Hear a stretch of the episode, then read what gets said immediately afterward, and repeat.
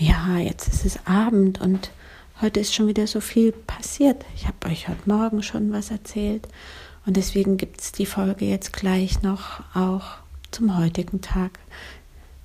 Eine Folge, die ich am Abend aufgenommen habe. Und zwar war ich heute endlich mutig genug, mir meine Ausgaben, die ich so im Monat habe, alle anzuschauen. Das habe ich bisher vermieden, weil es gab ganz klar in mir jemand, die das mit dem Geld jetzt erstmal nicht so klar wissen wollte, weil ich Angst hatte, dass die, das Geld mich davon abhält, diesen Schritt zu gehen. Und deswegen war es jetzt scheinbar jetzt erst möglich, danach zu schauen. Und so habe ich heute angefangen, meine Kontoauszüge zu studieren und meine Versicherungspolicen zu studieren und aufzulisten, was habe ich eigentlich im Monat so für Ausgaben. Und ich weiß, das habe ich vor Jahren auch schon gemacht, als ich dann alleinerziehend war und ich gucken musste, reicht das Geld, was ich verdiene und stimmt es mit den Ausgaben überein. Und doch war es dieses Mal noch mal mehr brenzlig, würde ich sagen. Und ja, das hat heute nicht unbedingt zur besten Laune, zur besten Laune beigetragen, muss ich schon sagen. Ich war ein bisschen hm, zerknirscht ist das falsche Wort, aber es ist so klar, was es so braucht, was ähm, man, was sozusagen als Einnahmen wieder reinkommen müssen, damit die Ausgaben gedeckt sind.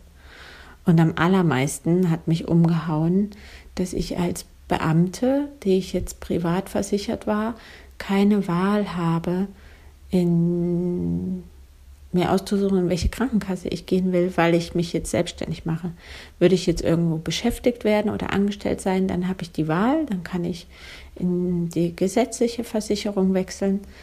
Aber da ich mich selbstständig mache, habe ich diese Wahl nicht. Und wenn man dann einmal, wenn man in der privaten Krankenversicherung ist, geht es nicht nach Prozenten, nach deinem Einkommen, sondern das gibt so einen festgelegten Satz, der hat wahrscheinlich was mit dem Alter zu tun. So meine ich es gelesen zu haben. Das heißt, das ist eine richtig knackige Summe an Krankenversicherung, die da jetzt auf mich zukommt. Und da habe ich heute ganz schön schlechte Laune geschoben.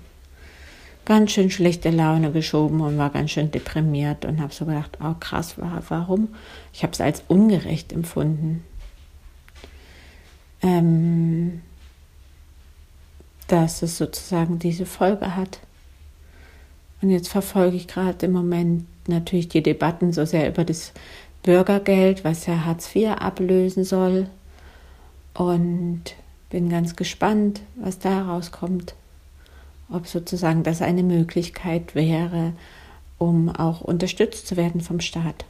Weil ich habe es euch schon mal erzählt, Arbeitslosengeld gibt es ja nicht für Beamte, die aus dem Dienst ausscheiden.